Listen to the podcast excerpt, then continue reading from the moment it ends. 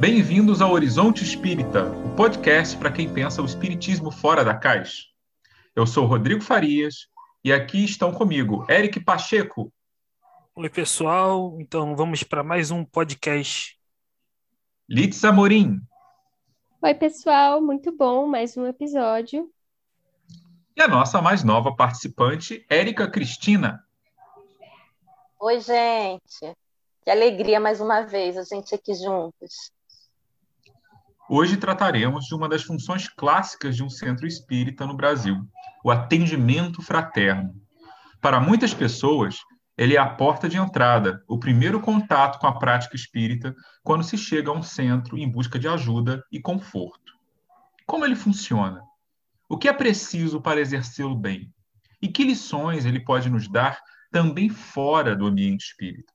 Para conversar com a gente sobre isso, convidamos a psicóloga Márcia Carijó, do Centro de Educação e Orientação Espírita Gelos Gonçalves, no Rio de Janeiro.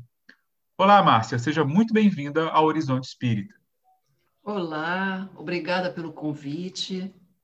Então, Márcia, é, antes da gente começar com o assunto propriamente dito, é, você pode falar um pouquinho de você, da sua trajetória no movimento espírita? Para a gente conhecer um pouquinho é, você. Claro, com certeza. Bom, eu sou Márcia, é, sou espírita há mais de 30 anos e sou psicóloga.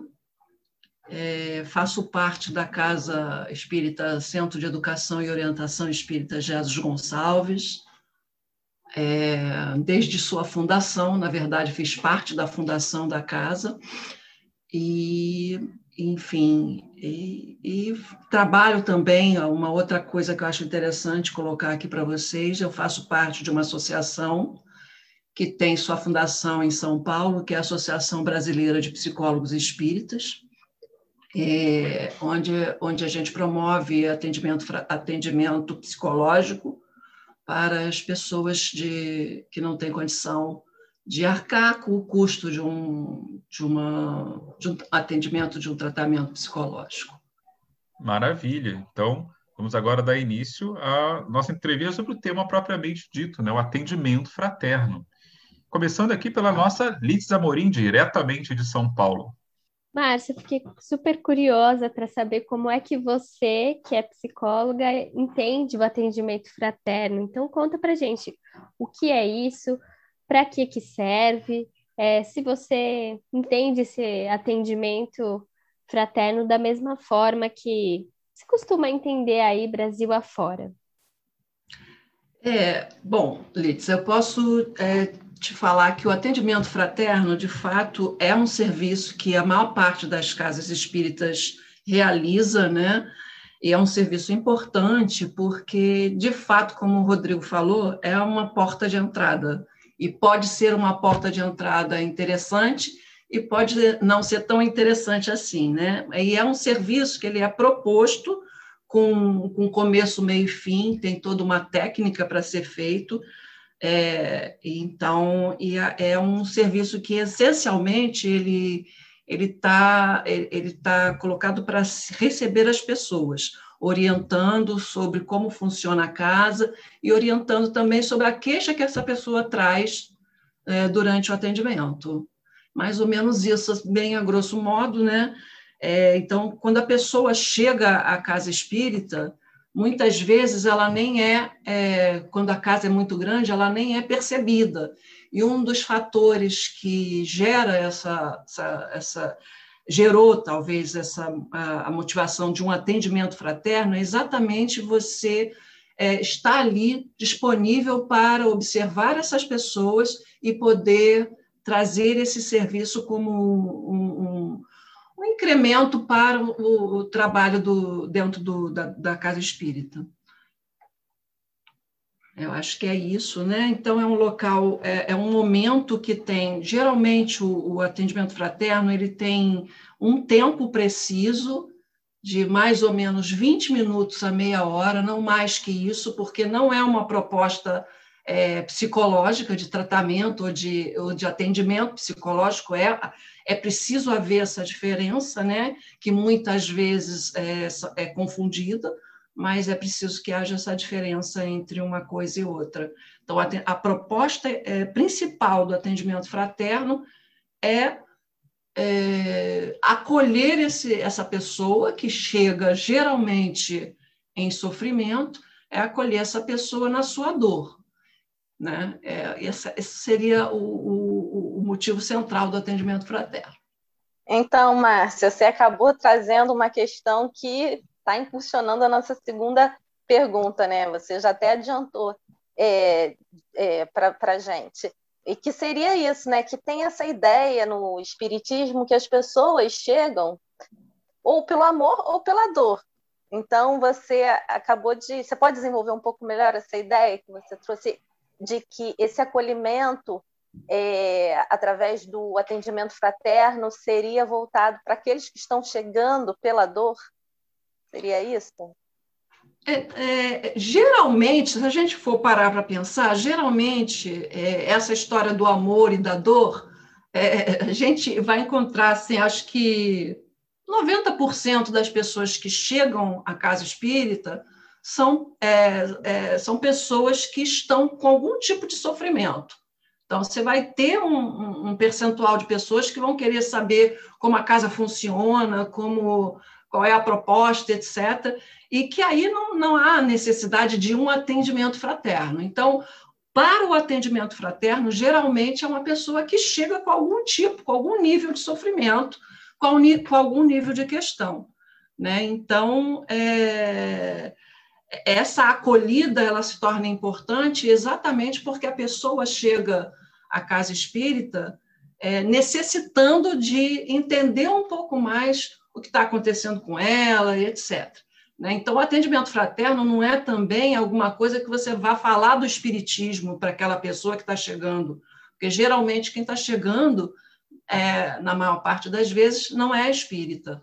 É alguém que foi encaminhado, é alguém que chegou pela dor, e essa pessoa chega é, querendo um, um, resultado, né? E o atendimento fraterno te acolhe essa pessoa, onde a gente ali recebe, geralmente funcionamos em dupla no COI, eu não sei como funciona em outras casas espíritas, mas no COI ele funciona em dupla, a gente nunca trabalha no, no atendimento fraterno com uma pessoa só, salvo em situações muito específicas, é, emergencial.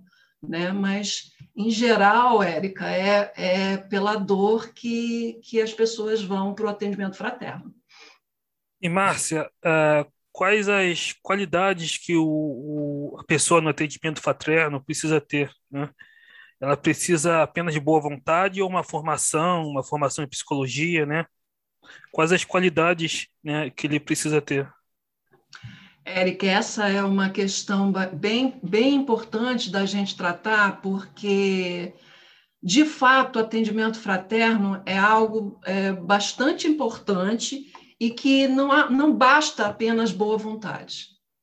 No meu entender, não, não basta apenas boa vontade. É preciso que você realmente tenha é, bom senso, empatia, que você saiba ouvir, que você saiba falar. E tudo isso é, é necessário que a gente faça um, um curso. Na, na, no COI, a gente tem o curso de atendimento fraterno. A gente faz um, um planejamento anual onde a gente coloca o curso como uma proposta. Claro que há um ano e meio a gente não tem por conta da pandemia, mas normalmente a gente tem o curso de atendimento fraterno, onde a gente proporciona àquelas pessoas que são trabalhadores ou frequentadores da casa a possibilidade de ter um conhecimento básico do, das questões psicológicas, como se faz um acolhimento, como se recebe uma pessoa, todas as técnicas que a gente usa muito o, o projeto do Manuel Filomeno de Miranda para embasar isso, além do conhecimento da psicologia é, para embasar o estudo e a proposta de atualização do atendimento fraterno na casa. Então, é, é, é, eu acredito que a qualidade principal, é, claro que a boa vontade, ela, ela faz parte, mas não é só isso. Você precisa ter conhecimento do espiritismo, você precisa ter empatia, ou, ou seja, gostar de gente, é, você precisa ter é, bom senso e um senso psicológico minimamente estabelecido para você poder administrar as situações que possam vir no momento da, do atendimento, né? porque podem haver é, é, situações que você não saiba como lidar. Então, é necessário fazer essa atualização até para que a pessoa que estiver fazendo atendimento possa lidar da melhor maneira possível. E isso é um dos motivos porque a gente faz em dupla, né? Porque uma pessoa vai é, vai estar tá fazendo a coordenação é, da, do atendimento e a outra pessoa vai estar tá ali fazendo é, é, fazendo uma, uma, um, um reforço mental, espiritual, seja o que a gente queira dizer, mas para que a coisa funcione da melhor maneira possível. Se houver qualquer situação com essa pessoa que está coordenando, a outra pode pontuar ali naquele momento qualquer situação que, que não seja possível lidar. Mas, na maioria das vezes, é tranquilo, né? mas pode acontecer de ter é, situações mais complexas. É, antes da gente tratar das situações, daria para você dar uma descrição geral de como, em linhas gerais, né, dentro da sua experiência, como é o atendimento fraterno? Pode ter ouvintes que nunca participaram nem de curso, nunca passaram pelo processo, só para a gente ter uma noção de como é o modelo. Você já falou que são duas pessoas, né? Sempre recebem aquele que busca, não, né, o atendido. Mas e aí? Eles, eles vão para uma sala, eles ficam num lugar aberto, tem, tem prece, não tem, tem, tem passe, não uhum. tem. É, para a gente visualizar, é. assim, quem nunca viu antes um atendimento uhum. fraterno, como é que a coisa funciona em linhas é, gerais? É, ótimo, Rodrigo, porque realmente é importante, é, porque existe todo um, um conjunto, digamos assim, de regras, né? Para que a coisa até possa fluir nesses 20 minutos que a gente falou que é o atendimento, porque a, a, o primeiro ponto é que um atendimento fraterno não, não pode ser muito longo como se fosse uma terapia, né? Porque atendimento fraterno não é uma psicoterapia e muitas vezes a gente vai pegar pessoas que vão fazer uma catarse ali e vão, né, colocar seus, seus, seus problemas. Então, falando assim, é, como funciona no COI, é, são 20 minutos, duas pessoas coordenando, é, abre-se o evangelho, a pessoa que chega, ela geralmente a gente pede a essa pessoa que ela abra o evangelho aleatoriamente. Nós lemos um pequeno trecho do evangelho e fazemos uma prece. Né? A, é, e aí a gente deixa que a pessoa fale. É importante dizer que é fundamental que a pessoa se expresse o máximo que ela puder. Então, um dos pontos chaves para a gente colocar aqui é que o atendente fraterno ele vai falar o mínimo possível. Ele não está ali para ficar dando doutrinação de nada. Ele está ali para acolher a pessoa na sua dor e na sua angústia. Então, a pessoa fala, obviamente, quando a pessoa começa a ter uma fala repetitiva, aí é o momento onde a gente vai é, colocar a nossa posição e o que a gente fazer com que a pessoa possa entender o que ela de fato está fazendo ali. Nós então fazemos esse processo e no final a gente faz é, encaminhamentos, deixando a pessoa livre para escolher o que ela deseja fazer. Quais são os encaminhamentos possíveis?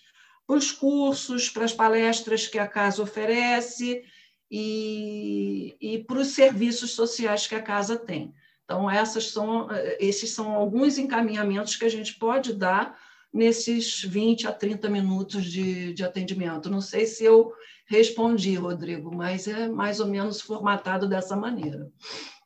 É mais ou menos como se você dissesse para a pessoa o, o que, que a casa pode fazer por ela, digamos assim.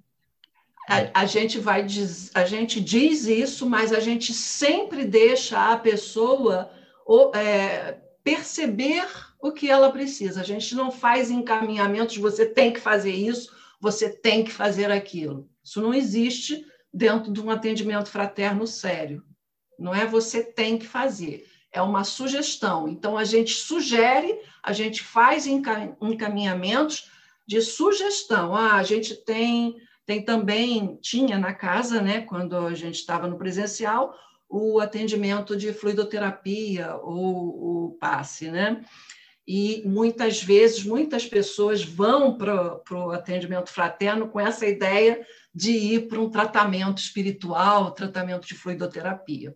Né? Já vão com a ideia de chegar lá para tomar o passe como um recurso para ficar bem, porque foram orientadas e etc. Muitas vezes a pessoa vai com essa, com essa, com esse objetivo de ir para um tratamento de fluidoterapia e ali no atendimento fraterno a gente percebe que é, não é oportuno é, fazer esse tipo de encaminhamento inicialmente. E inicialmente a gente vai dizer o que, que a casa oferece em termos de entendimento do que é o espiritismo, de, né, do, de como o espiritismo funciona, que a pessoa possa entender de fato é, o, que, o que, que ela está fazendo ali e ela mesma perceber isso.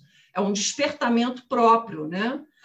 Isso naquelas pessoas que não têm a menor noção do que seja o espiritismo, mais ainda a, os primeiros encaminhamentos são para que vá assistir uma palestra é, pública, né, ou fazer algum curso inicial para que possa entender um pouco mais do que a, do, a doutrina ou o espiritismo possa nos proporcionar. Eu fiquei curiosa em saber, né, o, o que, que você acha, se você pudesse dar para gente alguns exemplos dos casos mais comuns e alguns casos que você ache é, alguns casos típicos que você acha mais delicados, que a pessoa precisa ter uma sabedoria, uma preparação especial para fazer. A gente tem ideia de algumas coisas, né? Por exemplo, a gente trabalhou semana passada o tema do acolhimento de enlutados no centro espírita, né? Imagino que isso apareça. Sim. Mas é, talvez, se você tiver outros exemplos, só para matar nossa curiosidade.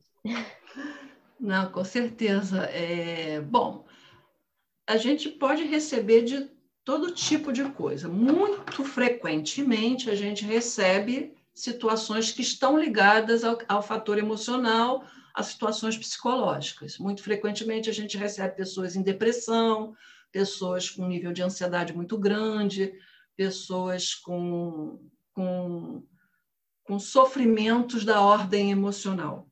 Né? Então, é, eu acho assim, é, via de regra, é, é, a gente vai pegar pessoas que estão com, com esse tipo de sofrimento, e é bom aqui a gente ressaltar que nesse, nessas situações é importante a gente. É, a gente não faz encaminhamentos para você vai para o médico vai para o psicólogo, mas a gente faz com que a pessoa, a gente pode fazer algum tipo de pergunta para se a pessoa é, já faz algum tratamento para que não há substituição entre o, o, o, tratamento espiritual ou o atendimento fraterno ou a frequência na casa espírita e o tratamento medicamentoso ou o tratamento é, psicológico, é, são coisas diferentes. E é importante que a pessoa entenda isso. Né, que o fato de estar numa casa espírita e tá estar fazendo é, um atendimento e estar começando a frequentar uma casa espírita não, faz, não, não deve ser um motivo para ela abandonar é, seus tratamentos é, em outros lugares. Então, assim, não sei se eu te respondi, Litsa, mas é, não sei se você quer algum, algum, algum, algum exemplo mais concreto, né? É, assim, Márcia, até continuando o que a Litsa estava falando, é, dessa vida real, né, dos assuntos que chegam para o atendente fraterno, é, quando são essas questões mais delicadas, por exemplo, é, um frequentador vai lá e fala para quem está fazendo um atendimento que cometeu algum crime que fira a lei né, humana, ou então que está numa situação de relacionamento abusivo ou violência doméstica. É, existe um protocolo para que esse atendente trate dessas situações? É. Essa é uma, uma, uma questão bem nevrálgica, digamos assim, né? porque é, esses pontos é, exige que você tenha um, um senso muito prático e, um, um, e como abordar essas coisas. Se for claramente uma situação de, de abuso, há, há que se fazer um encaminhamento para é, que ela vá fazer uma consulta a um advogado ou que ela vá buscar algum grupo que possa é, auxiliá-la nessa questão e etc.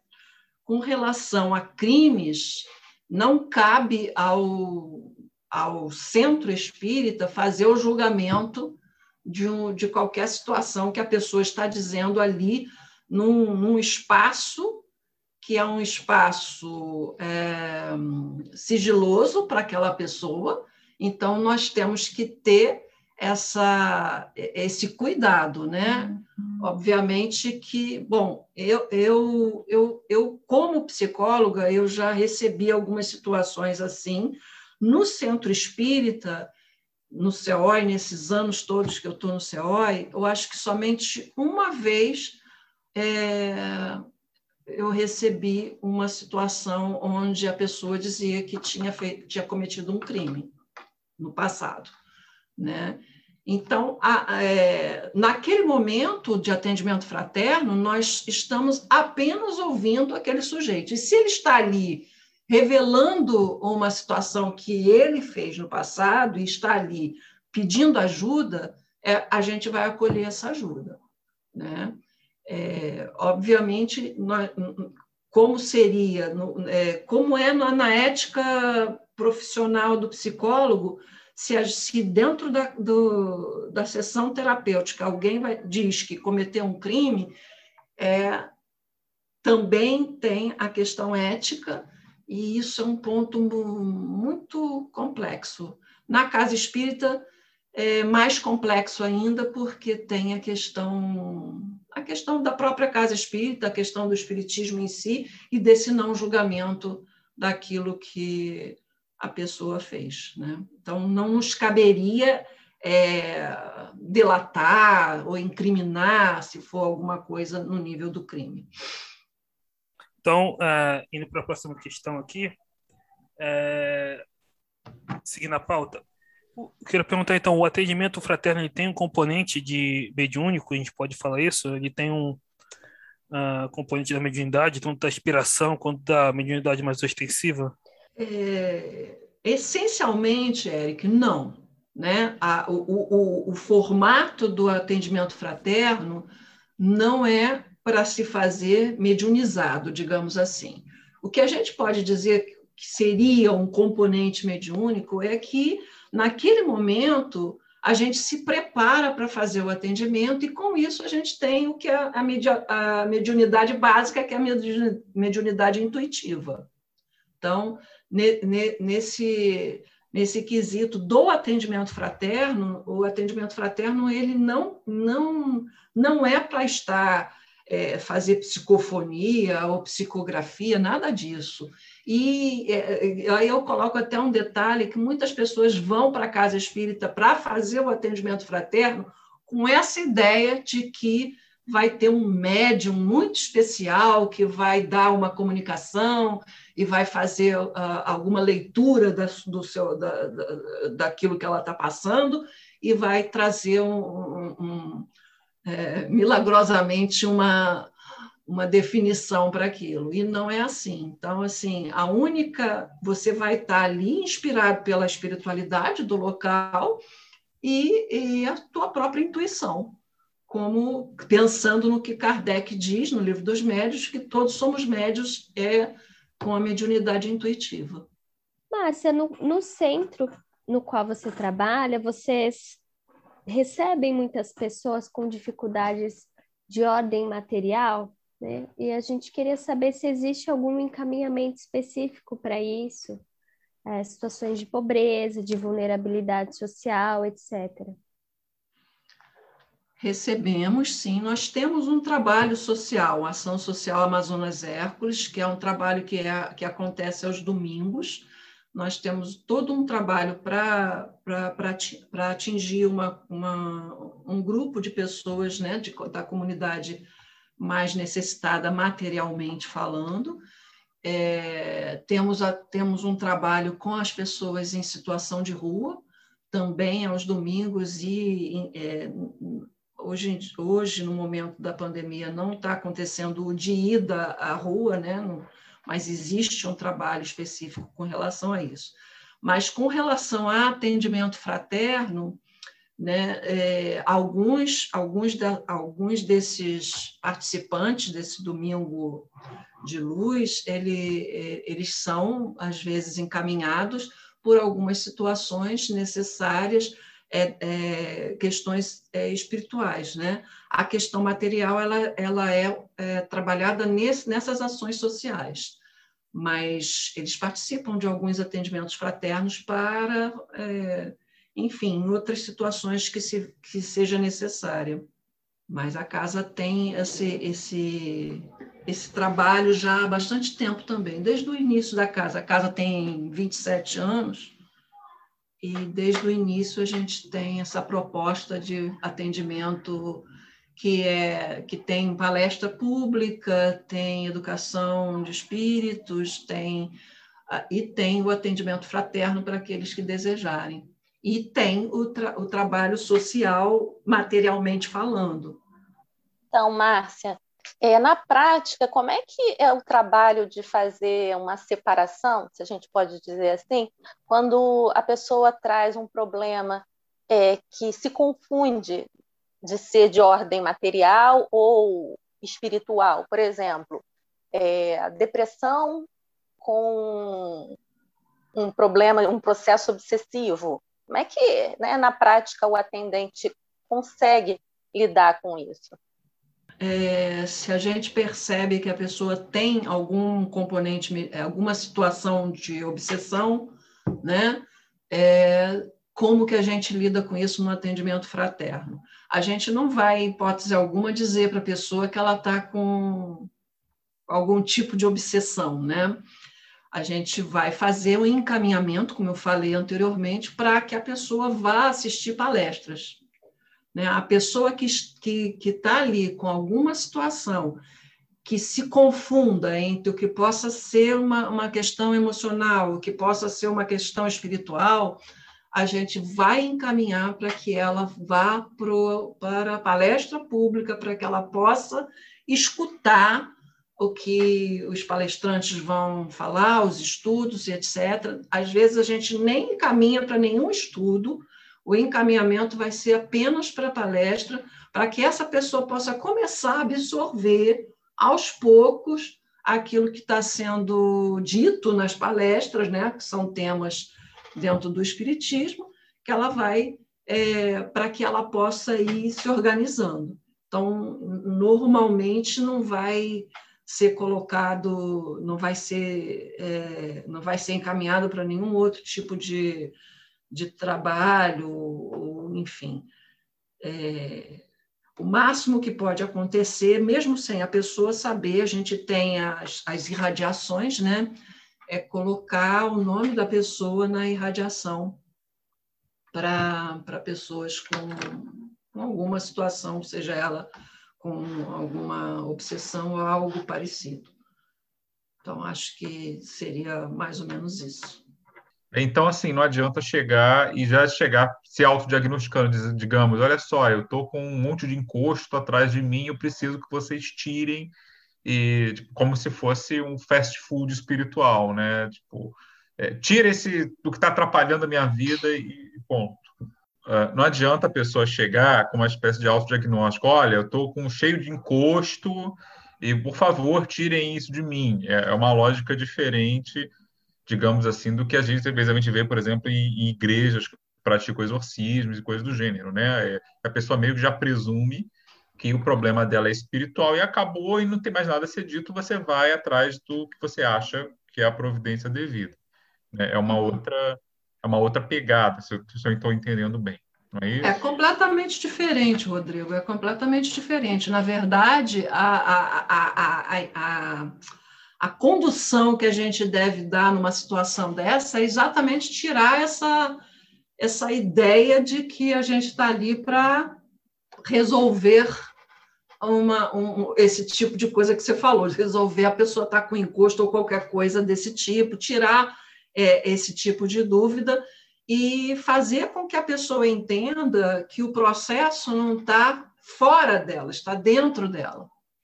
Né? Então, que é, é, que, inclusive, quando a pessoa acha que ela tem um espírito perseguindo, ou acoplado, ou seja o que for, é ela entender que ela faz parte desse processo. Né? Então, o, o, básico é a pessoa entender que ela, que ela precisa fazer alguma coisa ela mesma e que não tem um milagre dentro, da, dentro do espiritismo, dentro da, de uma casa espírita, que vai fazer tirar esse, esse encosto que você falou. Né? Então, é, na verdade, o que vai acontecer é, é, a pessoa começar a entender que ela precisa buscar os caminhos dela mesma, buscar os caminhos de entendimento. Que a gente fala muito dentro do, do CEOI é que é a educação de espíritos. Né? A gente fala, a base do, do, do, do Centro de Educação e Orientação Espírita, é, a base dele é, é muito da educação, da educação do espírito em todos os sentidos, né? da educação cognitiva, mas também da educação emocional. Né? E essa, esse é o ponto. Então, mas quando você pega uma pessoa muito desorganizada num, num, num atendimento fraterno, às vezes é bastante complexo é, fazer com que a pessoa consiga entender isso. Então, você tem que ter muita paciência, saber ouvir e saber como falar naquele momento para aquela pessoa que está ali em dor. Para ela, aquilo é, um, é, é um, alguma coisa que ela precisa de tirar, de remover de alguma maneira. E, obviamente, que também pode ter algum componente psicológico aí, psiquiátrico. Né? Então, são coisas que a gente precisa saber fazer a diferença. É, Márcia, eu queria saber se você trabalhou na formulação desse modo como vocês trabalham no atendimento fraterno, ou se você já é, participou de formações de pessoas que trabalham com isso. É, e junto com essa pergunta, essa pergunta surge porque a gente tem observado é, algumas pessoas relatando acolhimentos inadequados ou imprecisos no movimento espírita, né? Então, às vezes, é, acontece da pessoa chegar no centro espírita e ouvir alguns chavões do tipo: você precisa superar esse luto logo, porque o espírito que morreu vai ficar sofrendo lá do outro lado. Ou, por exemplo, no caso de mortes coletivas ou mortes trágicas, de repente surge de não sei aonde uma explicação, ah, era um karma, o espírito foi muito mal. É, ou, por exemplo, às vezes acontece, né, numa palestra espírita, uma certa simplificação da ideia de perdão, né? Não, a gente tem que perdoar, é uma obrigação de perdoar. Então, assim, esses exemplos eu dei para perguntar é, o que, que você acha que é importante na formação das pessoas para o atendimento fraterno, o que, que você acha que precisa ser melhorado no movimento espírita para que o acolhimento não vire, é, não traga assim umas ideias um pouco que podem até ser um pouco violentas com aquele que vai ser acolhido, né? Nossa, é, essa é uma pergunta super importante, Litsa, porque de fato esse é um, um, um ponto que a gente precisa ter muita atenção na formação de pessoas que vão fazer o atendimento fraterno, né? Porque a gente está lidando com humanos, sejamos todos somos humanos e todos temos as nossas é, as nossas mazelas é, emocionais e os nossos entendimentos às vezes não tão corretos e às vezes a gente erra, né, se equivoca como você colocou. Né? E isso não deve acontecer num atendimento fraterno, ou seja, você não tem que.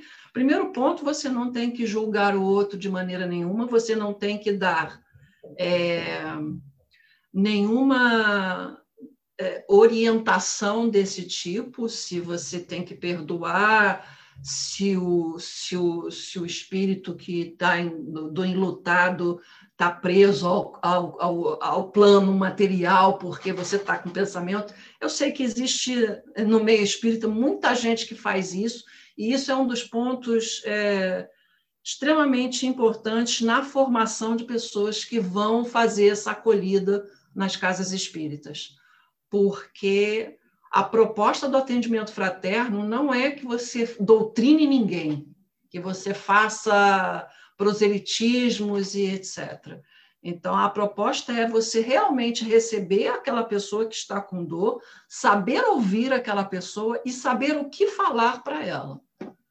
Né? E, e certamente é, essa questão que você pontuou aí do perdão é uma, uma, uma questão bastante complexa, né? e também é, que muita gente leva ao pé da letra, e no momento que a pessoa está ali em dor, em sofrimento, você não tem que falar de perdão, você não tem que falar de Jesus, você não tem que falar da doutrina espírita em si, ou do espiritismo, né?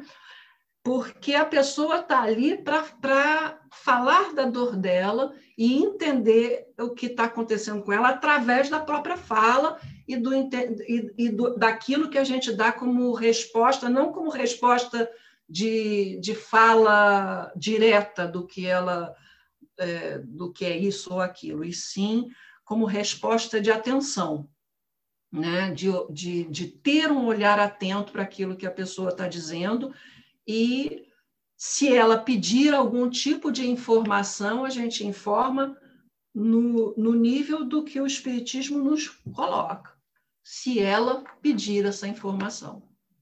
Se a pessoa pede a informação, você pode dar essa informação. Então, ela não parte de você de ficar é, querendo doutrinar a pessoa que está ali, dizendo que ela tem que fazer isso ou aquilo.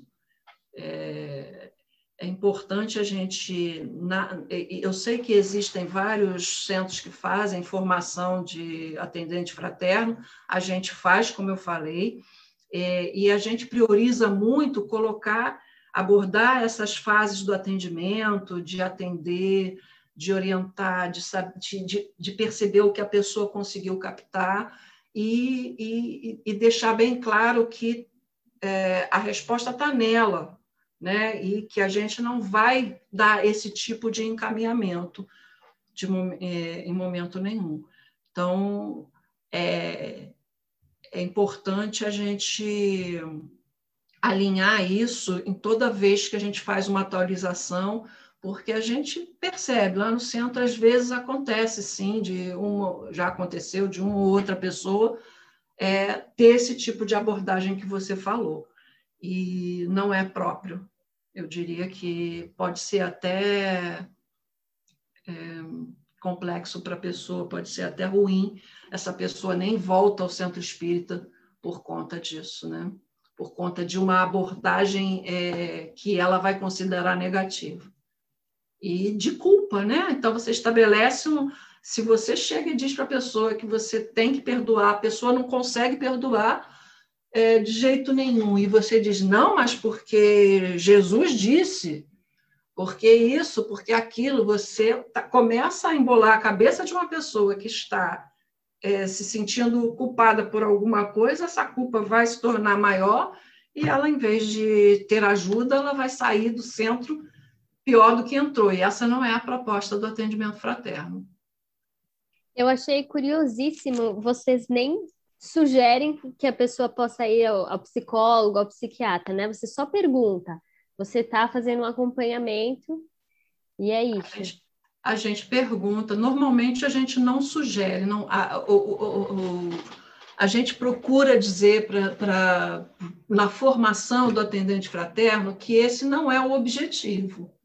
Né? Em algumas situações, quando a pessoa já fala alguma coisa a respeito disso, a gente pode reforçar que seria um caminho, tá? Mas não é a indução. Ah, você tem que ir a um psicólogo, você tem que ir a um, a um, a um médico. Isso tem, a pessoa vai percebendo e se ela fala, a gente pode, ah, porque eu estou sentindo isso, porque eu estou muito triste, porque eu não saio da cama, porque isso, porque aquilo, acho que eu estou em depressão. A própria pessoa fala a respeito do, da sua dor, você pode fazer a pergunta, mas você já procurou um médico? Não falamos psiquiatra normalmente, porque é, existe um preconceito muito grande com relação à psiquiatria, né? como se psiquiatria fosse é, algo para pessoas é, com doenças mentais gravíssimas, os ditos no senso comum de malucos. Né? Então, o, hoje em dia, as, as, pessoas já conseguem entender que a, que a psiquiatria é, é, ampla e tem um, um trabalho importante, mas a gente não faz esse tipo de encaminhamento. A pessoa pode até perguntar, Gente, por isso que a gente pergunta: você já procurou um médico? Às vezes vai procurou um clínico, procurou a, a, que vai, que pode fazer o um encaminhamento. Mas normalmente o atendimento fraterno, a proposta não é para fazer esse tipo de indução e sugestão direta. A sugestão pode ser indireta a partir do que ela disser, do que a pessoa que está no atendimento disser. Uma coisa meio socrática, né? Você, pela pergunta, você já apresenta a ideia sem você ter que impor, né? Exatamente, Rodrigo. É, é, é, é nesse caminho que a gente faz com que a pessoa possa, ela mesma, é, ter a possibilidade de entender o que está acontecendo com ela e buscar o caminho de ajuda, de autoajuda. Porque, na realidade, é tirar essa, essa essa ideia de que é, é, é, é um, um trabalho espírita que vai fazer você ficar bem. O que a gente vê nos, na, nas casas espíritas é isso no que eu já falei anteriormente, que é no, no trabalho de tratamento espiritual ou fluidoterapia, que a pessoa quer ir para o atendimento de passe porque ela acha que no passe ela vai encontrar é, a cura dela. Né? Então, é, e essa cura é, não está pura e simplesmente no, no trabalho de passe. Na verdade, essa cura ela está dentro daquilo que ela se propõe, ou seja, na, na psicologia a gente vai sempre pontuar que o, o, a transformação do indivíduo ela só vai é, acontecer quando você utiliza o seu esforço e a sua vontade no sentido de fazer uma reformulação e um autoconhecimento. É um despertamento é, próprio. E no, no Espiritismo, no atendimento fraterno, você também vai fazer esse processo de percepção é, de como você funciona e o que é está acontecendo com você. Né? Porque é isso, né? É a própria pessoa que vai conseguir captar essa o que, que ela pode fazer por ela mesma. Quando ela entende isso, ela começa a caminhar. Enquanto ela busca no externo, e isso a gente vai ver pessoas buscando no externo frequentemente. Né? Um outro detalhe que eu não falei quando falei, falei como funciona o atendimento fraterno, um outro detalhe é que o atendimento fraterno ele não é para ser um monte de vezes né? Ele, ele, a gente faz um atendimento fraterno daquela pessoa e pode ser que faça um segundo atendimento logo em seguida pra, por, para uma, um ajuste, aquela pessoa pediu, e normalmente não vai ser com a mesma dupla, não precisa, até para que a pessoa não fique considerando aquele atendente como o salvador da pátria. Então Márcia, é. Oi, fala. Desculpa, só para pegar também esse, esse gancho, é, o atendimento fraterno ele pode ser um recurso de acolhimento ao trabalhador da casa espírita que eventualmente esteja passando por um período né, de desafio muito grande e que esteja é, necessitando de uma de uma troca ali, de uma conversa, e se, em caso positivo, se for, eu gostaria de saber como é que é a sua experiência é, nesse trabalho, se geralmente os trabalhadores é, costumam recorrer a esse recurso. Com certeza, Érica. Super importante a sua pergunta, porque com certeza o atendimento fraterno também é uma proposta para os trabalhadores da casa. E sim, temos, hum, pelo menos no CEOI, muitos trabalhadores que buscam esse, esse, esse, esse auxílio né, de, estar ali no atendimento, buscando atendimento fraterno, para ter um auxílio desse autoentendimento. Então, é importante a Casa Espírita estar aberta para, para os seus trabalhadores, né? obviamente. Então, isso tem que funcionar é, para os trabalhadores e até para aqueles que também fazem, é, eventualmente, fazem atendimento fraterno, porque todos nós podemos ter momentos em que a gente esteja precisando é, de falar e ser ouvido. É, então, queria aproveitar, né, já que é, a maioria dos centros talvez não tenha voltado ainda, perguntar como é que o trabalho desse atendimento fraterno tem sido feito durante a pandemia, né? Se tem sido continuado online, né? Quais os, os empecilhos desse desse atendimento à distância, né? Se é diferente, enfim. Olha, Eric, é, nós no CEOI, na verdade, fizemos poucos atendimentos via online nesse processo, nesse momento de pandemia. É, mas eu acho que funciona, assim como, eu tem, como tem funcionado é, os atendimentos psicológicos via online, né? porque está é, tá praticamente todo mundo trabalhando nesse esquema, eu acho que, que funciona sim. É, é melhor fazer online do que não fazer quando a pessoa precisa. Então, a gente tem feito esporadicamente, não ficou uma coisa esquematizada nesse processo da, da, da pandemia, não ficou esquematizado para nós no CEOI. Não sei em outros, em outros centros espíritas como ficou, mas para nós no CEOI não foi uma coisa muito esquematizada como foram alguns cursos e as palestras que estão acontecendo via Zoom e via Facebook e YouTube. Né? Então, assim, fizemos alguns, mas é, a partir de uma busca de algumas pessoas que buscam a, a, a vice-presidente ou, ou, ou, buscam o vice-presidente da casa para que seja feito o atendimento.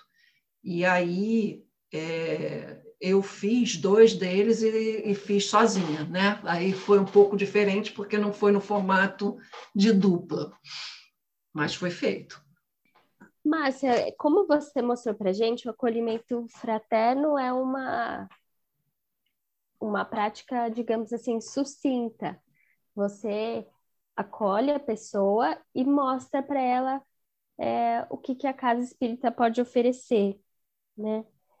Mas é, eu imagino que com a sua prática é, na clínica como psicóloga, você também considera que é importante para as pessoas resolverem os problemas terem vínculos, é, terem grupos de apoio, é, amizades. Vocês já, vocês já pensaram em ter, dentro do centro espírita, alguma prática é, que fosse mais terapêutica? Assim, para além daquelas que são tradicionais nos centros, na maioria dos centros do movimento espírita brasileiro, ou seja, você acha que os centros espíritas poderiam fazer mais coisas para acolher as pessoas nas suas dores? Olha, Lisa, é, é, muito bom você fazer essa pergunta, porque no, na casa, no CEOI, nós temos um viés bastante ligado à psicologia, né? Claro, fazendo a diferença entre uma coisa e outra mas nós temos sim alguns, fizemos já alguns trabalhos muito ligados à, à área da psicologia, e tem um ponto-chave que eu falei inicialmente do a Associação Brasileira de Psicólogos Espíritas, aqui no Rio de Janeiro, ela foi é, iniciada dentro do CEOI. Então, é uma proposta de trabalho trazer a psicologia é, não para juntar com o espiritismo, são duas coisas diferentes, mas trazer a psicologia para dentro de casas espíritas. No, em São Paulo, várias casas espíritas têm pontos de apoio psicológico, fazendo a separação entre uma coisa e outra. Então, lá no CEOI, a gente, a gente funciona, tem uma sala específica da, da Associação Brasileira de Psicólogos Espíritas, onde se atua é, fazendo psicoterapia breve, que é a, a, a, o objetivo da, da ABRAP, da Associação Brasileira de Psicólogos Espíritas.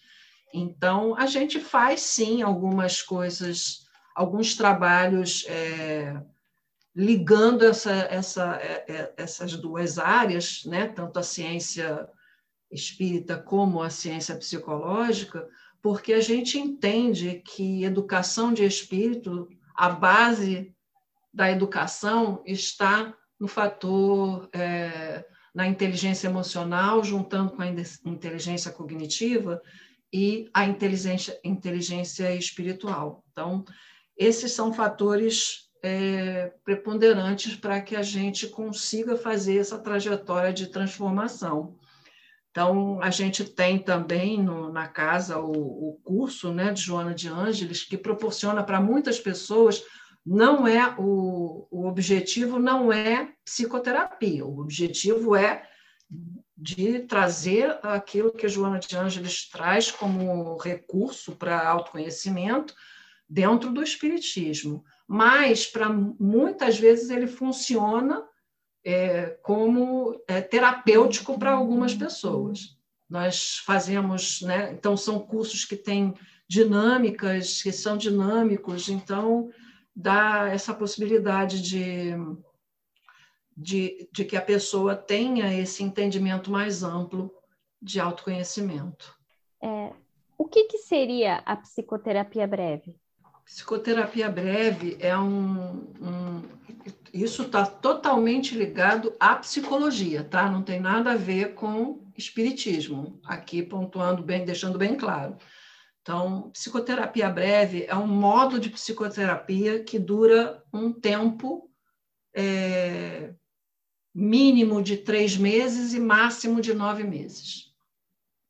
Então, é, tem em, em, várias teorias, tá? Então, tem psicoterapia breve psicanalítica, junguiana, tem psicoterapia breve gestalt, de várias áreas. Dentro da psicologia, existe esse trabalho que é uma psicoterapia mais focada. Então, ela, ela tem um foco, né? A pessoa vai participar, por exemplo, no, na ABRAP, a a ABRAP de São Paulo, por exemplo, ela faz um atendimento de três meses apenas. São 12 sessões. Então, ela é breve, brevíssima. Né? E aí é bem focada na questão principal que o sujeito traz naquele momento. E aqui no Rio, a gente faz seis meses. A psicoterapia breve são seis meses, e também com essa característica de ser focado numa situação que a pessoa traz. Não sei se ficou claro ou se precisa de mais alguma informação. Tá ótimo, obrigada. Bom, Márcia, é, expandindo um pouco para além do, do, atendimento fraterno em si, é, como é que eu vou dizer? Peraí, deixa eu, deixa eu ver a formulação da, da pergunta para eu repetir aqui. Está aqui. Tá. Bom, Márcia, então, é, indo além da questão do atendimento fraterno propriamente dito dentro do centro, né, é, as habilidades que são requeridas para fazer um bom atendimento, né, elas podem ser aplicadas também fora do ambiente do centro espírita?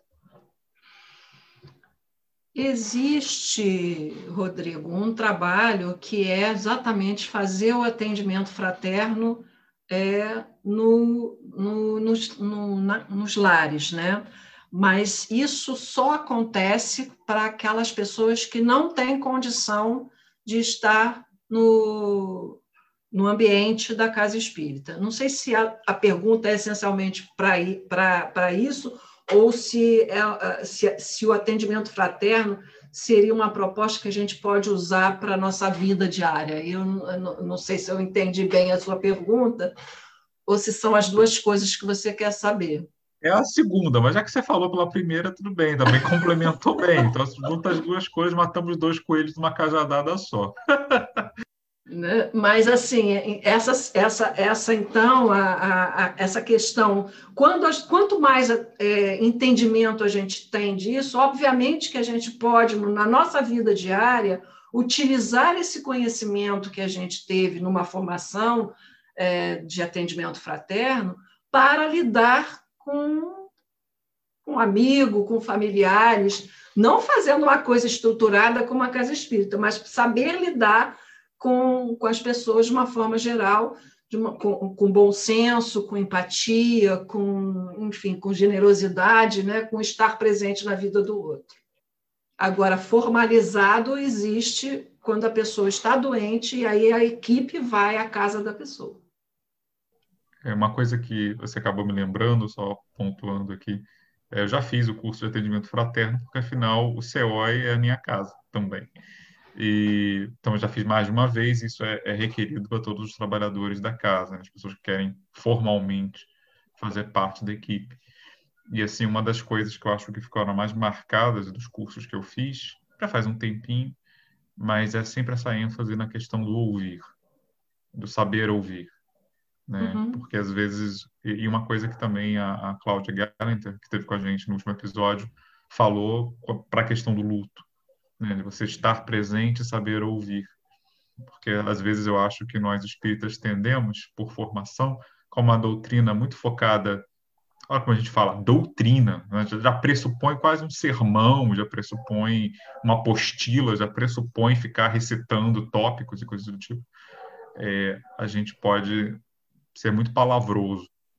E o atendimento fraterno é um exercício na direção, não vou dizer contrária, porque não é exatamente uma oposição, mas é uma, uma direção diferente, é uma outra polaridade, né?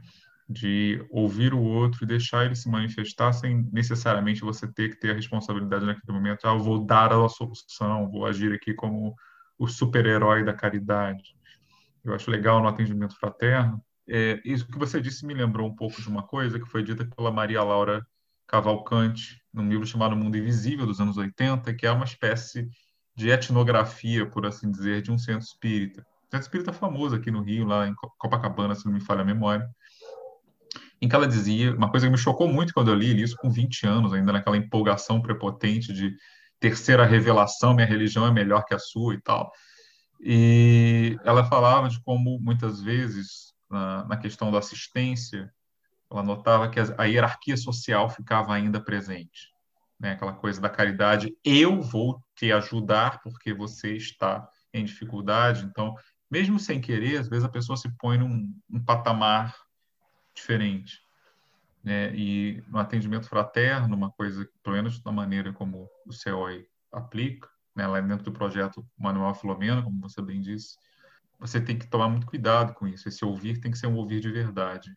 Né? E não aquele ouvir do tipo, vou ficar aqui só esperando você acabar para te cuspir a solução para a sua vida é, mágica, mística e, e recorrível. Né? É, um, é uma, um outro tipo de habilidade né? que não é muito fácil. Não é nem um pouco fácil saber ouvir. Né? E é fundamental, eu diria, o saber ouvir porque o, que você falou aí de importante, né, Rodrigo, é que a gente realmente sabe falar, mas ouvir, a gente tem uma certa dificuldade de, né, a gente escuta, mas ouvir com, com integralidade, ouvir com, com, com atenção é, e sem dispersar sua atenção, é realmente um algo que você precisa é, ir aprendendo é, devagar, né? ir aprendendo aos poucos. Então, talvez por isso a gente sempre é, coloca esse, isso como um ponto-chave na formação de, de atendentes fraternos dentro do centro, né? porque, de fato, é, nós somos verborrágicos às vezes, né? E os espíritas às vezes gostam de fazer doutrinação, que é outra realmente eu considero que é uma palavra um pouco complicada, né? Nós não estamos aqui para doutrinar ninguém, e sim para é, nos educarmos é, em conjunto, né? coletivamente, para que a gente possa se tornar melhor. Então, o saber ouvir é a regra básica para que a gente possa, de fato, fazer isso na casa espírita, na rua, no trabalho, em casa, onde quer que a gente esteja, que a gente possa realmente ter essa escuta, é, tirando de lado o nosso ego. Aquilo né, que, que, que geralmente o que, que acontece quando a pessoa começa a falar, você já começa a é, fazer mentalmente a resposta para aquilo que a pessoa está dizendo. Com isso, você ouve metade do que ela diz, se ouvir a metade. Então, assim, é básico a gente entender que o saber ouvir é você, de fato, estar ali atento àquilo que a pessoa está te dizendo. E no atendimento fraterno, isso é fundamental. E eu diria que na vida isso é fundamental. Né? E vocês falaram aí com relação a, aos enlutados, que foi, foi colocado, foi falado no último podcast de vocês. É, para o enlutado, isso então é fundamental, porque o enlutado não quer saber que você fique dando respostas para ele. Né? Então você precisa ouvir. Às vezes é obviamente que ele vai, vai pedir respostas, mas normalmente o que é mais presente é a necessidade de falar, a necessidade de colocar ali o seu luto. E o que a gente vai ter que é, fazer é acolher. E isso é através do saber ouvir. E saber ouvir faz com que a gente saiba falar na hora certa e aquilo que a gente deve falar naquela hora.